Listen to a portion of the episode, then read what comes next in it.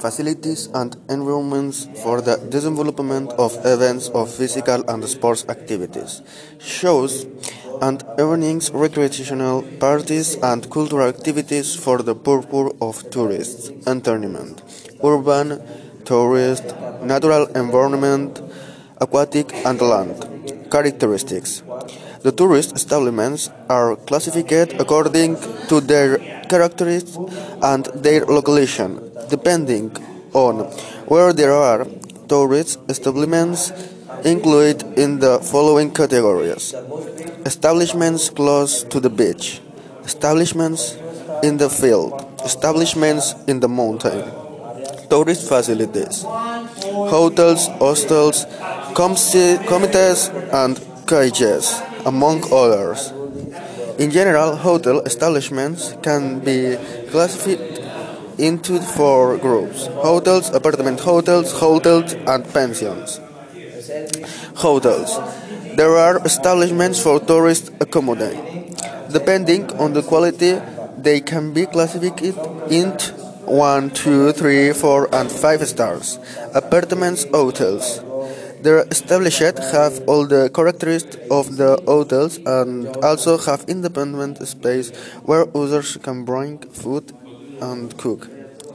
They are classified equally as hotels 1, 2, 3, 4, and 5 stars. Hotels, hostels, and the characteristic of the establishments mean that they cannot be considered as hotels. They are classified into 1 and 2 stars. They have the following characteristics both one star hotels and two stars hotels um, must have cleaning. There must be a bathroom in the evening room, and the two stars must also have baths in the common areas and elevator. Tourist cottages. These are buildings is the rural environment that have peculiar characteristics in the construction. Typical characteristics of the tourist facility for the development of animation progress with cultural and recreational activities and workshops. Tourist facilities that can be used to carry out animation programs with cultural and recreational activities and workshops are these. Mini Club. This is space specially aimed for boys and girls. It has the following characteristics bathrooms, warehouse to storing materials, different areas to carry out different activities, an area for crafts, another for symbolic games, etc.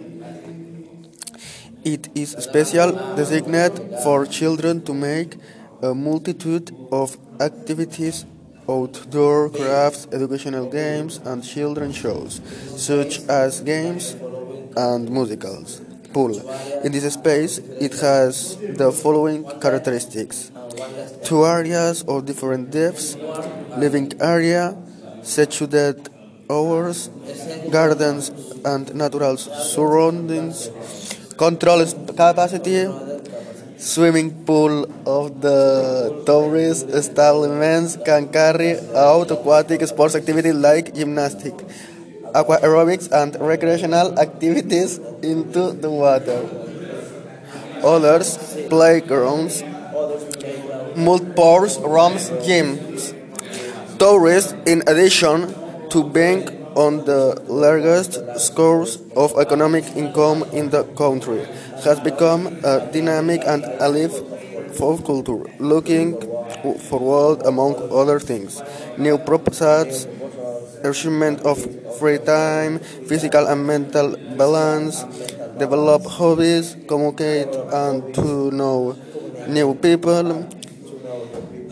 Within that is called a tourist company. We can distinguish hotels, space, camping house, and rural hotels.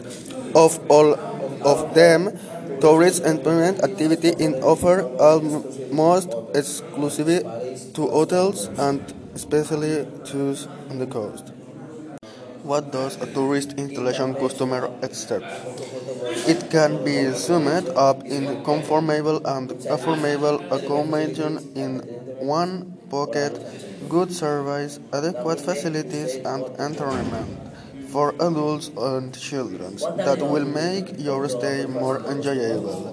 What are the activities of the hotels facing the customers? We will remember that, like any private company, it has a lucrative purpose to make money, so it will try to cover its full capacity, offering proposals and alternatives to attract the customer's attention, as well as getting the client to stay in it as long as possible, not having to looking for others later offers. Obviously, the animation that can be offered in high and low season isn't the same.